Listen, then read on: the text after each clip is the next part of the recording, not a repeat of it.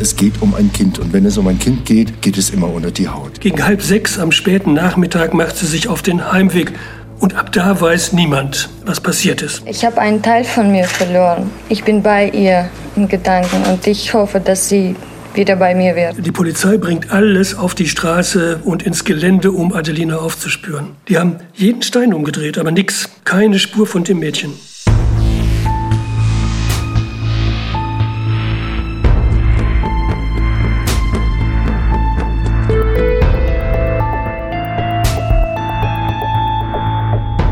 Mord Nordwest. Der True Crime Podcast von Buten und Binnen. Liebe Hörerinnen, liebe Hörer, willkommen zur elften Folge von Mord Nordwest, dem Kriminalpodcast von Buten und Binnen. Den bekommen Sie am besten in der App der ARD Audiothek. Wir freuen uns sehr, dass Sie sich die Zeit nehmen. Wir, das ist wie immer mein lieber Freund und Kollege Dirk Blumenthal, Reporter, vor allem Kriminalreporter beim Stern und dann fast 30 Jahre beim Fernsehen von Radio Bremen. Hallo Dirk. Hallo. Und wie immer die andere Hälfte des Wir, mein Freund und Kollege Jochen Grabler, Chef der Rechercheredaktion von Radio Bremen. Hallo Jochen.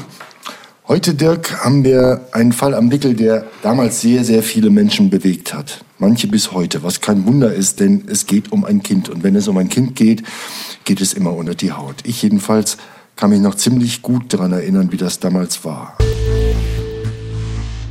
Am 28. Juni 2001 verschwindet die zehnjährige Adelina am helllichten Tag spurlos. An diesem Tag war Adelina bei ihrem Großvater zu Besuch. Der wohnt in einem der Wohnblöcke in Bremen-Kattenturm. Ja, vielleicht müssen wir sagen, nicht jeder kennt Kattenturm, Bremen-Kattenturm. Vielleicht müssen wir sagen, was das für eine Gegend ist. Kattenturm liegt am Südrand von Bremen. Viele Wohnblöcke mit Mietwohnungen, keine reiche Gegend, aber auch keine sonderlich arme, normale Leute darunter auch viele Zuwanderer, wie die Familie von Adelina. Das sind Russlanddeutsche. Drei Jahre zuvor sind Großvater, Mutter und eben Adelina nach Bremen gekommen. Adelinas Vater lebt weiter in einem sibirischen Dorf. Also, der Großvater lebt in dem einen Wohnblock, einem ziemlich großen im elften Stock. Mutter und Tochter leben in einem anderen, gerade mal so 200 Meter entfernt. Am 28. Juni 2001, das ist ein ziemlich verregneter Sommertag, besucht Adelina den Großvater. Gegen halb sechs am späten Nachmittag macht sie sich auf den Heimweg und ab da weiß niemand, was passiert ist. Ich habe noch einen Regenschirm, nicht großer, ja, aber das ist für, für großer, ja. Regenschirm hier habe ich noch gesagt, vielleicht ist da ein Eis. Nein, sagt sie, aber ich muss schnell zu Hause zu Mama. Mama, warte doch, die ist doch krank. Dann habe ich ihr doch einen Regenschirm gegeben, so ist er runtergefahren. Und so ist heute, wissen wir jetzt noch nicht. Ja, das war Adelinas Großvater. Bisschen schwer zu verstehen vielleicht. Also, Adelina wollte schnell zurück zu ihrer kranken Mutter nach Hause, erzählt er. Sie ist im elften Stock in den Aufzug nach unten gestiegen und seitdem gibt's kein Lebenszeichen. Das hat er am Tag nach dem Verschwinden gesagt. Ein verzweifelter, ratloser alter Mann, den wir da sehen vor der Kamera. Horror. Muss man mal sagen, also es war ja Sommer, du hast es ja gerade gesagt, es war lange hell und die Gegend ist wirklich nicht gerade menschenleer. Da sind Leute auf der Straße. Ja, genau. Man sollte meinen, da muss doch jemand gesehen haben, was mit Adelina passiert ist. Die Familie hat natürlich erst mal selbst gesucht und rumgefragt, Schulfreundinnen von Adelina angerufen und so weiter, ohne Erfolg. Und als die verzweifelte Mutter dann Adelina als vermisst meldet, sagt die Polizei sofort, wir müssen da jetzt gleich ganz groß einsteigen. Die Polizisten haben wirklich schnell reagiert, haben sehr, sehr intensiv ermittelt. Sie haben die Presse alarmiert, sie haben Flugblätter verteilt. Ja, ich erinnere mich mit Foto. Das lachende Mädchen mit den Zöpfen. Und natürlich erinnere ich mich auch an das mulmige Gefühl. Das ist ja immer so, wenn jemand vermisst ist, aber noch viel mehr bei Kindern. So ist das. Und dann, je schneller gehandelt wird, desto größer ist natürlich die Wahrscheinlichkeit, dass sich Zeugen melden und dass man ein verschwundenes, möglicherweise entführtes Kind findet, dass man es lebend findet. Die Polizei bringt alles auf die Straße und ins Gelände, um Adelina aufzuspüren. In den ersten zwei, drei Tagen sind mehrere hundert Polizisten im Einsatz. Ein Hubschrauber fliegt die Gegend großflächig ab. Später hilft sogar die Bundeswehr und lässt mit Wärmebildkameras ausgestattete Kampfjets den Bereich südlich von Bremen absuchen. Hundestaffeln durchstöbern Wälder und Gehölze. Taucher suchen in den umliegenden Gewässern. Eine Sonderkommission wird gegründet. Polizisten klingeln an jeder Kattenturmer Tür, befragen die Leute und gucken auch in die Wohnungen, ob sich da irgendwas Verdächtiges findet. Die haben jeden Stein umgedreht, aber nix. Keine Spur von dem Mädchen. In so einem Fall gibt es ja immer vor allem zwei mögliche Erklärungen. Erstens, das Kind ist ausgerissen weil die Verhältnisse zu Hause zum Beispiel ganz schlimm sind. Oder zweitens, das Kind ist entführt worden. Polizeisprecher Frank Kunze und der Einsatzleiter Hans-Jürgen Rippe haben damals dazu gesagt, es sind ganz normale Verhältnisse und es, wie gesagt, gibt keine vernünftigen Erklärungsgründe, warum das Mädchen nicht nach Hause gekommen ist. Denn dieses Mädchen gilt als sehr zuverlässig. Es gibt zurzeit keinen einzigen Hinweis, weder faktisch durch die Ermittlungen noch aus dem Vermutungsbereich, dass Adelina Opfer eines Gewaltverbrechens geworden ist. Es gibt überhaupt keine Hinweise. Ja, das ist es. Er sagt überhaupt keine Hinweise. Aber alle wissen, je länger eine solche Suche erfolglos bleibt, na, den Satz kann man ja selber vervollständigen. Eben, ein ausgerissenes zehnjähriges Mädchen, das findet man mit hoher Wahrscheinlichkeit innerhalb von zwei, drei Tagen mit dem Aufwand, den die Polizei da getrieben hat. Spätestens am dritten Tag nach Adelinas Verschwinden konnte man spüren, bei der Polizei hat keiner mehr geglaubt, dass das Mädchen ausgerissen ist. Ja, ich weiß es noch. Am dritten Tag schien auch ohne weitere Spuren klar zu sein, Adelina wurde entführt oder sie lebt gar nicht mehr. Tja, und was machst du dann? Du versuchst was anderes und appellierst an den oder die möglichen Täter maximal emotional. Also, die Polizei hat wieder zu einer Pressekonferenz eingeladen und über den Stand der Ermittlungen berichtet. Fazit, wir haben uns riesig angestrengt und wir haben kein Ergebnis. Und dann hat Adelinas Mutter gesprochen. Ich habe einen Teil von mir verloren. Meine vierjährige Tochter vermisst ihre große Schwester auch ganz. Wenn sie mich jetzt sieht und hört, ich bin bei ihr in Gedanken und ich hoffe, dass sie wieder bei mir wird. Und dann ist die Frau in Tränen ausgebrochen, furchtbar. So ging das in diesen Tagen. Jede Menge Ermittlungen, keine Ergebnisse. Natürlich haben wir immer mal wieder nachgefragt bei der Polizei. Die Auskünfte waren üblicherweise, hm, wie soll ich sagen, also die Polizisten, die uns was in die Kamera gesagt haben, waren bemüht, uns weiß zu machen, dass sie noch Hoffnung hatten. Mittlerweile waren fast zwei Wochen vergangen. Wir ermitteln in alle Richtungen aufgrund eben der doch nicht eindeutigen Hinweis- und Spurenlage, die wir derzeit haben. Hm. Das hört sich ein bisschen hilflos an. Ne? Ja. Wie groß ist die Wahrscheinlichkeit, dass Adelina noch lebt?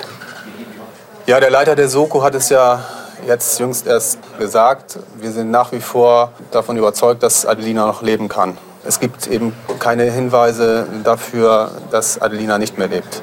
Und insofern sind wir da auch noch ganz guter Dinge. Das war Uwe Hoffmann von der Polizeipressestelle. Aber wie ist dir das eigentlich gegangen in dieser Zeit? Ich meine, wir haben jetzt gelernt, wie unsicher die Polizisten waren und wie sicher sie sich fast mit jedem Tag wurden, das Kind ist nicht mehr lebend zu finden. Wie geht man damit um dann als Reporter? So ähnlich wie die Polizisten. Weil du genauso Ermittler bist wie die. Naja, nicht ganz. Aber wie du weißt, kenne ich eine ganze Menge Polizisten ganz gut. Und wenn die dir nicht in die Kamera, sondern unter drei, ganz privat sozusagen, sagen, weißt du, nach der Zeit, da sehen wir eigentlich keine Chance mehr, dass das Mädchen gefunden wird. Also es wäre ja noch möglich gewesen, dass eine Erpressung geplant ist. Dann hätten sich die Erpresser aber schon gemeldet und hätten gesagt, wir wollen so und so viel Geld und solche Geschichten. Aber das alles war ja nicht passiert. Ja. Es war einfach nichts los. Es gab äh, lange Zeit überhaupt keine Ermittlungsansätze und äh, die Leute von der Mordkommission haben mir gesagt, okay, wir müssen davon ausgehen, das Kind ist tot. Wir suchen jetzt im Grunde genommen nach einem toten Kind. Mittlerweile sind wir ja auch schon Wochen nach dem Verschwinden. Im August, da bist du auch wieder nach Kattenturm gefahren, wegen einer Plakataktion. Ja, Mitte August sind dann äh, Großplakate aufgehängt worden in Kattenturm. Also richtig groß, dreimal fünf Meter oder so, schätze ich mal. Vier verschiedene. Alle waren eher, ja, man muss wohl sagen, eher plakativ statt informativ. Eins mit der Überschrift Adelina, wir geben nicht auf. Und eins, das war nun wirklich sehr besonders, mit dem riesigen Porträtfoto des ziemlich grimmig guckenden Kriminalhauptkommissars Dirk Siemering von der Mordkommission drauf. Und daneben die Zeile, ich verfolge jede Spur. Das war auch als Provokation für den Täter gedacht, in der vagen Hoffnung, der könnte sich vielleicht dann bei der Polizei oder bei den Medien melden oder so und zum Beispiel rumprahlen, die Polizei werde ihn nie kriegen und dieser Kerl auf dem Plakat schon gar nicht. Und Natürlich war da auch die vage Hoffnung, er könnte damit vielleicht eine Spur liefern. Außerdem ging es, na klar, darum, eventuell neue Zeugen aufzutreiben. Werner Meyer, Chef der Sonderkommission, hat uns damals dazu gesagt. Adelina ist seit Beginn der Sommerferien vermisst. Genau am ersten Ferientag ist sie verschwunden. Und wir wollen zum Ende der Ferien, also zum Beginn des neuen Schuljahres, nochmal die Möglichkeit nutzen, über eine Plakataktion, die dort örtlich begrenzt ist, alle diejenigen unbedingt zu erreichen, die möglicherweise aus den Ferien zurückgekehrt sind, die ihren Urlaub beendet haben. Aber das ist ja auch ein doppeltes Signal an die Öffentlichkeit. Erstens, wir brauchen eure Mithilfe, aber zweitens auch, da draußen läuft immer noch ein Kindesentführer rum. Und so kam das ja auch in Kattenturm an, jedenfalls, soweit ich mich erinnere. Ist ja auch klar, ein Kind verschwindet spurlos, dann schieben natürlich alle Eltern Panik. Ich habe was gefunden, wir haben nämlich damals Leute befragt. Es ist unheimlich alles. Dass so gar keine Spur da ist, das wundert mich. Ob da vielleicht doch Verwandte dahinter stecken. Wie kann das passieren? Wie kann das passieren? Die Geschäfte waren auf. Ich denke, die wurde entführt, denn so ein kleines Kind verschwindet nicht einfach so. Ja, jetzt habe ich mehr Angst, weil jetzt schon wieder so viele Kinder geklaut werden.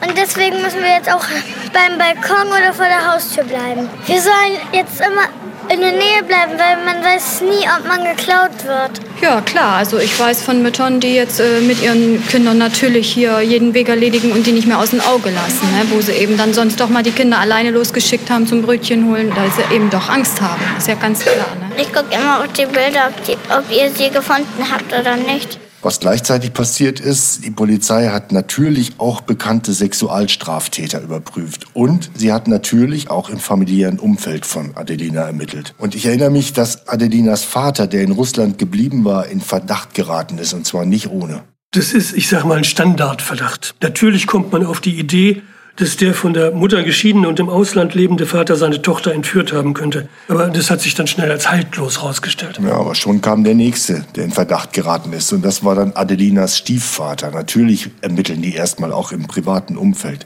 Der saß tatsächlich auch eine längere Zeit in Untersuchungshaft. Ja, das stimmt. Und die Geschichte illustriert ganz gut, was die Polizei alles angestellt hat, um den Fall zu klären. Also der Stiefvater lebte damals in Bremen, aber Adelinas Mutter und er hatten sich getrennt.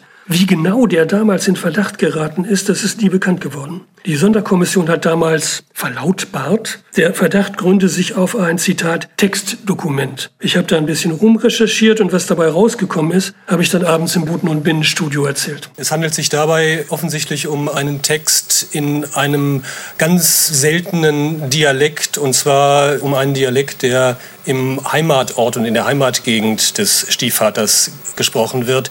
Und zwar ist es südlich von Stavropol in Südrussland in einem kleinen Dorf namens Edissia. Also für diese Sprache gibt es keine Übersetzer hier. Deswegen hat man jetzt aus Moskau einen BKA-Verbindungsmann, der dort stationiert ist, nach Stavropol geschickt. Der soll jetzt in dieses Dörfchen fahren und soll dort äh, recherchieren und eine vernünftige Übersetzung herbeischaffen. Bisher gibt es nur zwei Teilübersetzungen, die dann auch noch widersprüchlich sind. Was um Himmels Willen sind widersprüchliche Teilübersetzungen? Die eine Version soll belastend, die andere entlastend für den Stiefvater gewesen sein. Inwiefern be- und entlastend, das habe ich nie rausgekriegt. Es gab damals Spekulationen, dass es irgendwie um illegalen Organhandel gehen könnte, aber das waren eben nur Spekulationen und zwar ziemlich wilde. Bei dem Textdokument handelte es sich wohl in Wirklichkeit nicht um ein Schriftstück, sondern, so ist mir das damals zugetragen worden, wohl um ein abgehörtes Telefonat in eben diesem seltenen Dialekt. Die Polizei hatte bei dem Stiefvater das Telefon angezapft. Wie auch immer. Als endlich die Übersetzung vorgelegen hat, war es vorbei mit dem dringenden Tatverdacht. Der Stiefvater ist dann zügig aus der Untersuchungshaft entlassen worden. Ja, und dann wurde es allerdings irre, weil dann wurde er aus seiner Wohnung verschleppt und in irgendeinem Wald an einen Baum gebunden und gefoltert, damit er gesteht, was er mit Adelinas Verschwinden zu tun hat. Ja, das waren, wenn ich mich recht entsinne, zwei Männer aus Adelinas Verwandtschaft. Die beiden Männer sind übrigens zwar gefasst worden, aber nie verurteilt, weil der malträtierte Stiefvater am Ende nicht gegen sie aussagen wollte. Dass der aus seiner Wohnung verschleppt worden ist, das war am 1. Oktober 2001. Sechs Tage später ist dann das passiert, wovor sich alle gefürchtet hatten. Ja, 100 Tage nach dem Verschwinden von Adelina findet eine Pilzsammlerin im sogenannten Pastorenwäldchen im Bremer Umland rund acht Kilometer weg von Kattenturm einen Müllsack und darin, man ahnt es schon, die Leiche des Kindes. Die Leiche eines Kindes, muss man genauer sagen, weil die war ja noch gar nicht identifiziert. Natürlich wollten alle ganz sicher gehen, also wurde die Leiche untersucht und dann ist am 9. Oktober an Adelinas 11. Geburtstag klar, was schon alle ahnen. Es ist also eine DNA mit einer Sicherheit festgestellt worden von 1 zu 48 Millionen. Von daher gehen wir jetzt mit letztendlicher Gewissheit davon aus, dass es sich bei dem Leichnam um Adelina Bismarck handelt. Und es wird noch schlimmer. Zum Zwischenergebnis kann man sagen, dass wir aufgrund der an der Leiche festgestellten Anhaltspunkte und Tatsachen davon ausgehen, dass an Adelina Bismarck ein Sexualverbrechen mit tödlichem Ausgang begangen wurde, dass der Leichenfundort Pastorenwäldchen in der Liester Marsch mit hoher, mit sehr hoher Wahrscheinlichkeit sogar nicht Tatort des eigentlichen Verbrechens ist. Das war wieder Werner Mayer, Leiter der Sonderkommission. Sag mal, du kennst ja viele Polizisten, auch viele von der Mordkommission und ziemlich lange. Das muss doch auch für die eine furchtbare Situation gewesen sein. Da verschwindet ein Kind, du setzt Himmel und Hölle in Bewegung, wir haben das ja beschrieben, um das Kind zu finden, durchkämmst den Stadtteil, schickst den Helikopter und Taucher, verteilst Flugblätter, machst Öffentlichkeitsfahndung und was noch alles. Und dann wird doch das Kind tot gefunden. Und was bei der Obduktion auch rausgekommen ist, das Kind ist missbraucht worden. Wie stecken die Beamten das weg? Die sind natürlich einiges gewöhnt. Die lassen schlimme Erlebnisse nicht so nah an sich rankommen wie du und ich und die meisten anderen Menschen. Aber wenn es um missbrauchte und ermordete Kinder geht, dann geht das auch den abgebrühtesten Mordermittlern unter die Haut. Manche von denen haben ja selber Kinder. Dann machen die noch mehr Überstunden als sonst bei den Ermittlungen und dann sind die noch enttäuschter, wenn sie den Täter nicht kriegen. Wir haben zehn Jahre danach mit einigen damals Beteiligten gesprochen.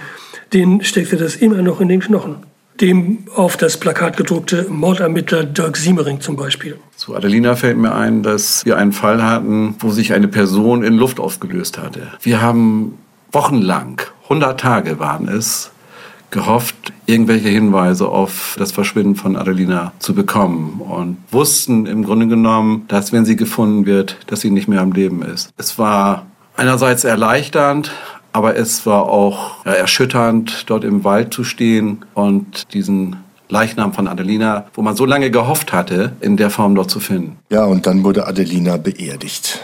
Die ganze Gemeinde hat einen Trauermarsch durch den Stadtteil gemacht. Der Pastor Rüdiger Kurz hat gesagt, was eigentlich alle gefühlt haben. Wenn ein Mensch stirbt, ein alter Mensch, dann trauern wir, aber wir sind irgendwie in der Lage, das zu verstehen, weil das zum Leben gehört. Wenn ein Kind stirbt, dann stehen wir davor und verstehen nicht, warum ein Leben so früh zu Ende gehen muss. Ich habe keine Antwort auf die Frage nach dem Warum und Wieso. Naja, und zu dieser Hilflosigkeit kam natürlich immer noch die Angst. Der Täter läuft immer noch frei rum. Ja, klar. Also ich erinnere mich, dass die wildesten Theorien im Umlauf waren. Es fanden sich da zum Beispiel im Pastorenwäldchen ein paar, Gott, wie soll man das nennen, Amateurkunstwerke aus Ästen und Tierknochen. Einige Journalistenkolleginnen fanden das verdächtig und meinten, das könne darauf hindeuten, dass Adelina Opfer eines Ritualmordes geworden sein könnte. Alles Quatsch.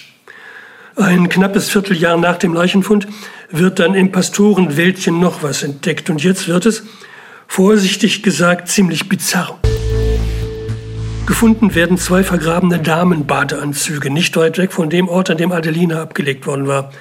Natürlich sucht die Polizei weiter und findet weitere Badeanzüge und unter anderem drei Damenstrumpfhosen und eine Miederhose, alle oberflächlich verbuddelt.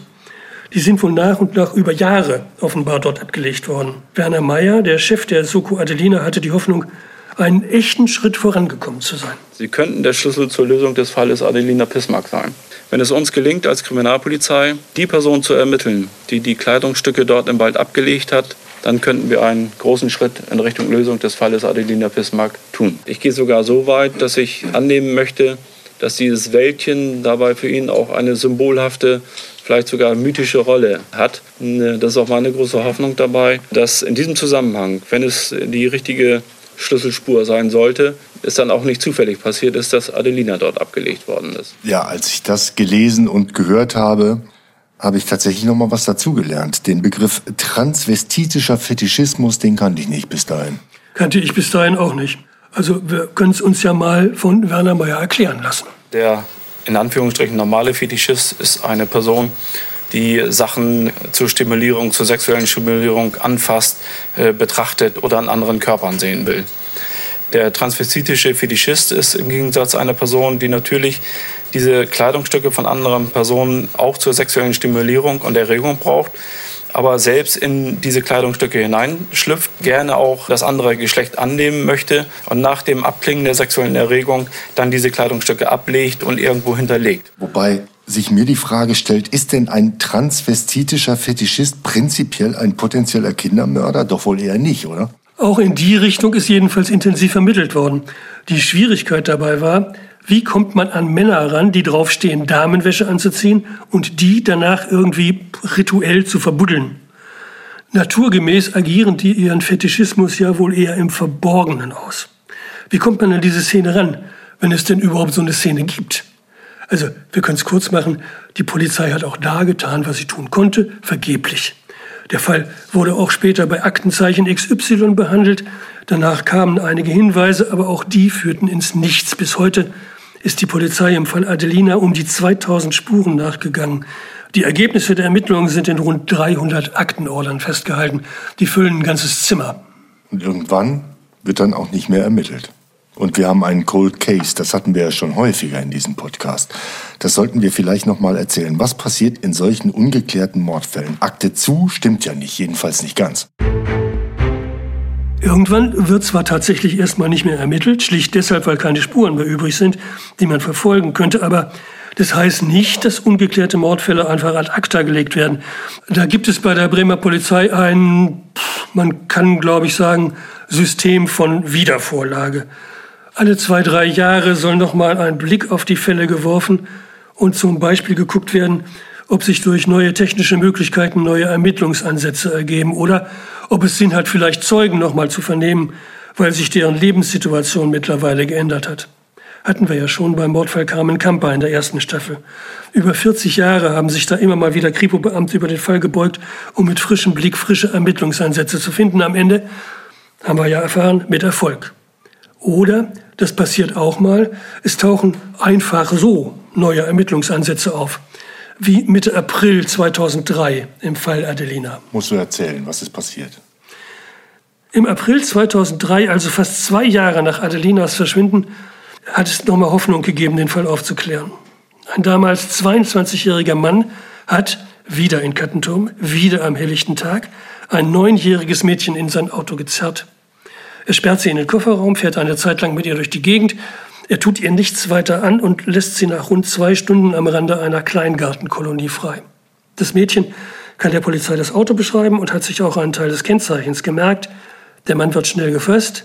Und natürlich hat die Polizei sofort den Verdacht, der könnte auch was mit dem Fall Adelina zu tun haben. Der Verdacht wird dringender, als auf dem Computer des Mannes kinderpornografische Bilder gefunden werden. Die Ermittler treiben auf einem Schrottplatz den Volvo auf, den er gefahren hat, als Adelina verschleppt und ermordet worden ist und lassen den Wagen allergründlichst auf Spuren untersuchen vergebens. Der Verdacht lässt sich nicht erhärten. Aber straffällig geworden ist er ja trotzdem. Was ist mit ihm passiert? Er hat, ich meine, vier Jahre oder so bekommen, wegen Freiheitsberaubung und wegen der kinderpornografischen Bilder. Und es gibt bis heute bei Kripo und Staatsanwaltschaft Leute, die den Mann in Sachen Adelina sehr, sehr verdächtig finden. Ja, und nur wenig später, 2004, gibt es noch einen weiteren sehr, sehr Verdächtigen im Fall Adelina. Der schlimme Anlass ist, es verschwinden nämlich wieder Kinder. Erst Levke in Cuxhaven und dann Felix im Landkreis Rothenburg. Beide Kinder werden sexuell missbraucht und dann getötet als der Täter gefasst ist, liegt die Frage natürlich auf der Hand, hat Mark H., so heißt er nämlich, aus Bremerhaven, auch Adelina aus Bremen auf dem Gewissen? Aber darüber, über Levke und Felix und einen schwer gestörten, grausamen Mann reden wir. Genau, das nächste Mal. Und wie immer finden Sie uns dann mit einer neuen Folge von Mord Nordwest in der ARD Audiothek, am bequemsten in der Audiothek-App. Da finden Sie übrigens auch den Podcast Angeklagt, spannende Geschichten aus dem Gerichtssaal vom Mitteldeutschen Rundfunk. Alle 14 Tage reden Cornelia Hartmann und Oliver Gussor über den ganz normalen Gerichtsalltag. Vom Nachbarschaftsstreit und Falschparkern bis hin tatsächlich auch zum Mord und Totschlag. Man lernt eine ganze Menge über das Rechtswesen und das kann ja nicht schaden, können wir nur empfehlen. Uns hören Sie wieder am kommenden Donnerstag mit neuen Spuren im Fall Adelina. Bis hierhin vielen Dank für Ihre Zeit und danke Dirk. Danke Jochen.